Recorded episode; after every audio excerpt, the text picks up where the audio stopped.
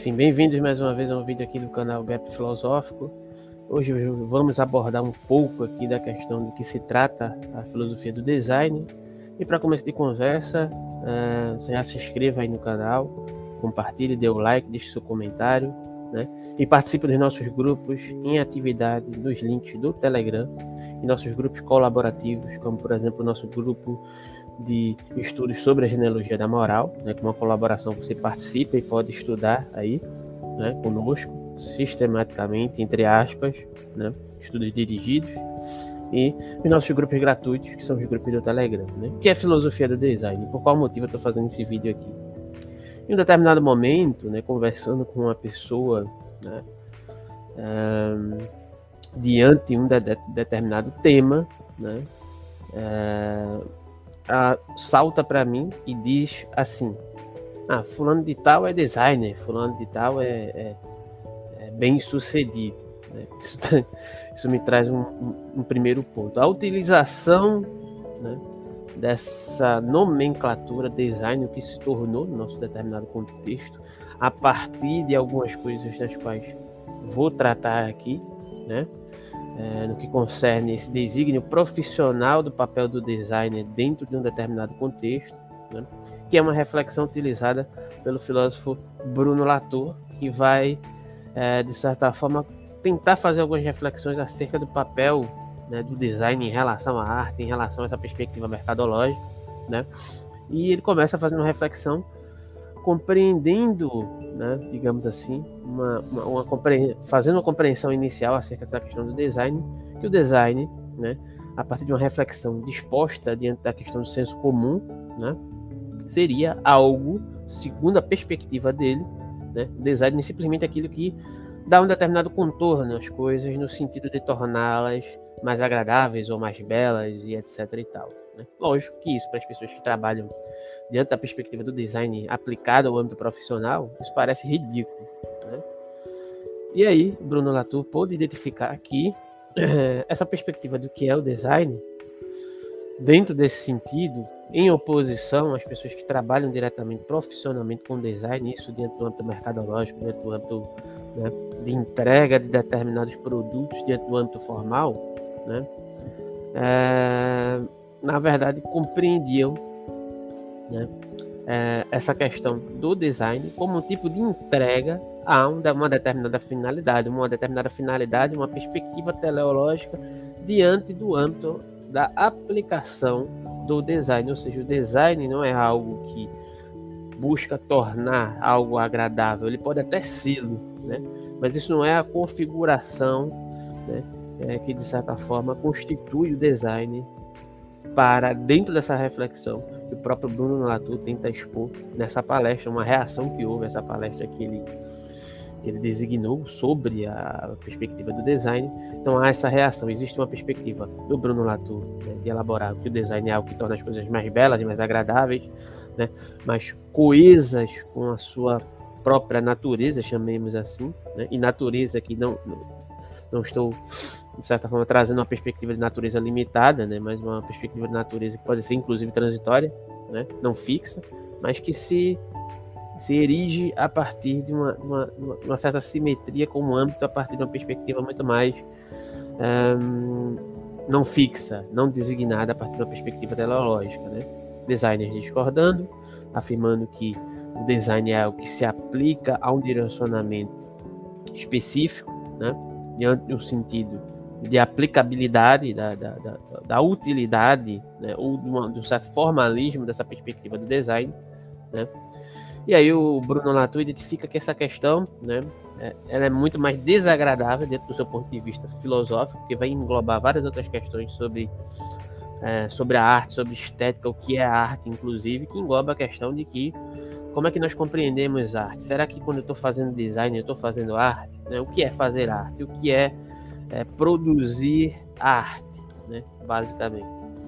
E aqui tem alguns pontos que eu gostaria de tratar, de designar da arte né, em relação ao design, como o design é utilizado diante dessa perspectiva formalista ou, digamos assim, diante de uma perspectiva hierarquizada para o âmbito mercadológico e se é possível né, produzir um design a partir de uma perspectiva criadora, né, mesmo não considerando né, que se possa realmente criar algo genuinamente, né, pressupondo que haja um sujeito criativo né, e haja uma força criadora que possa estar descolada do mundo no qual subsiste, né, porque por mais brilhante que seja o artista em determinado contexto, a gente tem essa visão essencialista né, da arte, de que a arte é algo que é muito distante de nós, da verdadeira arte, né?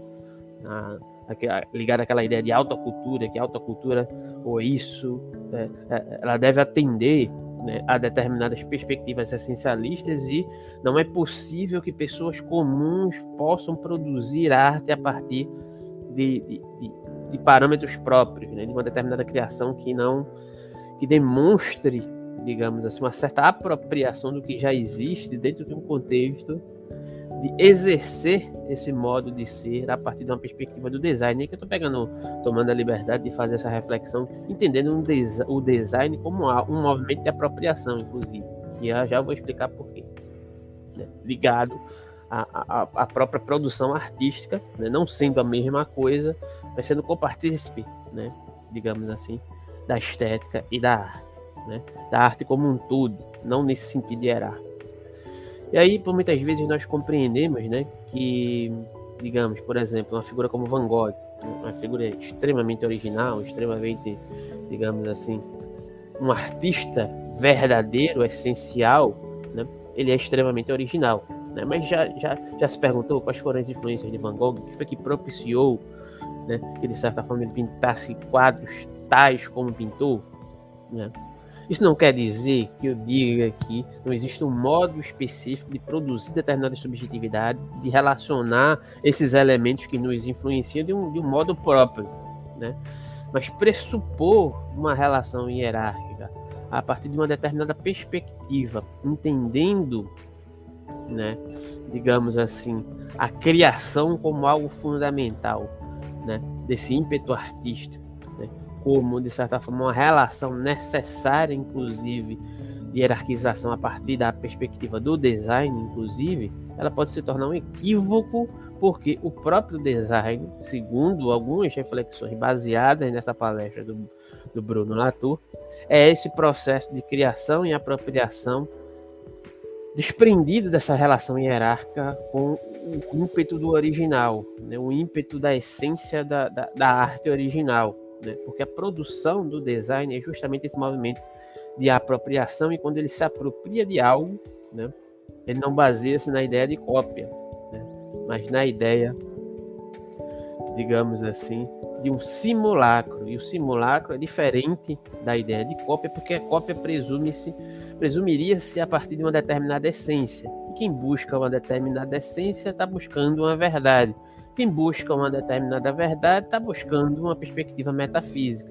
E não é como, né, dentro dessa prerrogativa, dentro dessa perspectiva, que nós estamos entendendo a perspectiva da arte, da estética, né, e do próprio design. Então, design é justamente isso que trabalha, de certa forma, com essas apropriações a partir de uma perspectiva da criação que não é dada a partir de uma prerrogativa metafísica, mas uma perspectiva criadora, né, que utiliza os elementos que são dados, assim como todo tipo de arte dentro dessa perspectiva da que nós estamos colocando aqui em evidência a partir de uma determinada compreensão, né, para poder, de certa forma, trabalhar com esses determinados parâmetros. Então, o simulacro não trabalha com a perspectiva de verdade, então o design não trabalha com a perspectiva de verdade, mas ele cria a partir da perspectiva do simulacro e não da perspectiva de uma cópia né, que relaciona-se com um objeto fundamental, né, enquanto uma arte fundamental, uma arte essencializada, para, de certa forma, produzir algo influenciado por uma determinada essência.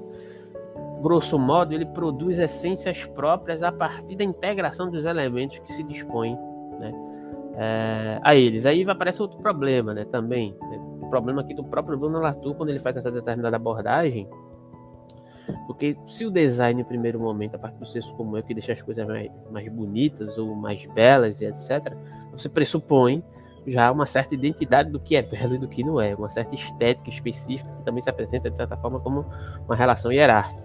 Né? E aí seria uma contradição. E aí nós vamos, de certa maneira, compreender, vamos voltar lá a Platão. Né? Tem uma discussão lá em Platão em determinado momento de suas obras, nos quais Platão define o que é adequado para ser arte e o que não é adequado para ser arte. Lá no sentido grego, né, tinha uma relação muito específica né, da arte com o belo, com a essência das coisas e das ideias, isso em Platão, principalmente, né, que deveria representar uma certa uma certa uma certa coparticipação né, com as ideias ou com a ideia de verdade.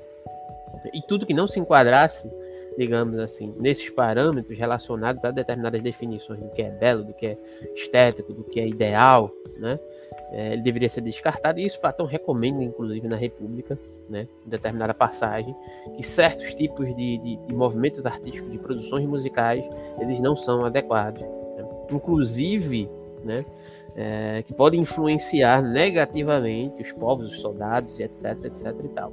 Né? A gente ainda carrega muito essa visão eurocêntrica acerca da arte, e o design nem se fala, porque o design, voltando para a primeira questão, que é o motivo do vídeo de eu ter feito essa pesquisa aqui, para falar um pouco sobre design e filosofia do design, consequentemente, para quem não sabe, inclusive, meu primeiro trabalho né, prático foi ligado a essa área do design, né, e de certa forma quem faz todas as artes do canal, a partir de certas reverberações, sou eu também. Né, isso é uma forma, né, lógico que eu não quero banalizar quem trabalha estritamente com essa questão do design, também não é a minha intenção a partir do questionamento que eu vou fazer aqui agora, mas de certa forma o design tornou-se né, um certo subterfúgio apropriado por determinadas perspectivas neoliberais, ligadas à própria ideia da banalização né, do, dos influencers digitais, dos coaches, né? no sentido de é, esvaziar o sentido da aplicação profissional, justamente né? É, sentido do designer. Né? Então, o que é o designer? É todo aquele que né, se torna bem sucedido na sociedade, que tem uma determinada empresa que recebeu por herança ou por ajuda de familiares ou por uma reverberação da sua própria colocação social, que não tem uma profissão definida, utiliza esse título, designer. Né? ou, ou algo do tipo, ou algo associado a esses parâmetros escolhidos né, pelo neoliberalismo, essa suposta autonomia, né, digamos assim, de uma certa reverberação né, dessa, desse espectro, desse espectro meritocrático, né, que só basta você ir lá é, fazer por conta, por conta própria, né, que você, de certa forma, vai conseguir vencer na vida. Então, então utiliza-se essa perspectiva do design nesse sentido, e foi nesse sentido né, que eu estava conversando justamente com essa pessoa que eu comentei no início, né, que o sentido pelo qual estava sendo utilizada a perspectiva do design era de forma incorreta, era esvaziada de sentido, né? E pessoas utilizam da banalização desse determinado termo para é, justificar, né? É, digamos assim, as suas impossibilidades profissionais, né, ou justificar-se diante de determinados âmbitos profissionais, né, a partir da perspectiva do design. Quem trabalha né, com design propriamente dito, ou que conseguiu ser bem sucedido através do design, palmas. Né? A gente sabe que não é a realidade geral do brasileiro. Não dá para ficar simplesmente para se tornar alguém bem sucedido na sociedade, basicamente, né, simplesmente pelo fato de você escolher a, profissão de designer. Tem vários outros fatores né, que influenciam nesse determinado contexto, né, mas isso é vendido né, como uma localização daquilo que o neoliberalismo adora reproduzir, né, que é ligar determinadas profissões supostamente autônomas, né, uma certa reverberação meritocrática daquilo que quer ser é, empurrado goela abaixo para demonstrar como exemplos, principalmente em mídias sociais bem específicas em atividade, né, para principalmente para os mais jovens, né? Que de certa forma existem formas de ganhar prestígio na sociedade né, exclusivamente a partir dos seus próprios médios, quando a gente sabe que isso não é, não é verdade. Então tem essa localização da perspectiva do design é, enquanto profissional sério também, né, não só como esses que se apresentam utilizando da terminologia do design né, para se passarem por designers ou, ou são designers, mas né, não, isso não demonstra o, o, modo pelo qual a pessoa chegou a uma determinada estabilidade financeira específica. Né? Isso é apenas uma forma de, de, de tornar mais simples né, essa reverberação, esse discurso sobre isso. Né? Mas existe essa questão do âmbito terminológico, que entra diante do âmbito da discussão do Bruno Latour, com a discussão, será que fazer design é se direcionar para uma determinada finalidade dentro do determinado trabalho né, dentro de uma determinada função, né, fazer design é isso? Ou será que fazer design parte de uma perspectiva espontânea, né, que se relaciona com essa perspectiva mais ingênua do próprio Bruno Latour, né, de se relacionar com o belo, em um determinado sentido? Né? E aí já, já, já traria uma, uma determinada essência do que é o belo, mas se você entender o belo em uma determinada perspectiva que não está ligada a uma essencialização de uma parametrização, né, é, digamos assim, estética dos corpos, né? mas o belo justamente como a possibilidade de potencializar os afetos, e aqui né, é muito influenciada essa minha fala por Spinoza, né? É, se bem que o belo, né, enquanto essência, ele representa muito mais essa ideia de essência, mas se eu conseguir reconfigurar essa localização, essa estética, essa perspectiva dos afetos a partir dessa, dessa regulação, desse elogio ao existente, desse elogio à reconfiguração, né? não baseado nessa ideia hierárquica da originalidade, né? por exemplo, a, isso, isso vai para vários outros âmbitos, inclusive, não só para a perspectiva da, da estética ou da, do design, mas para a literatura, para a filosofia, para a ciência, né? para o academicismo, todo mundo quer ser muito. Todo mundo quer ser necessariamente original. Para aqui, para o canal do YouTube.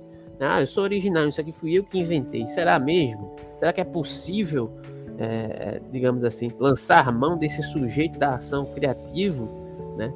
No qual recebe a inspiração de algum lugar divino que não sai de lugar algum? Será que, será que é dessa forma mesmo que funciona?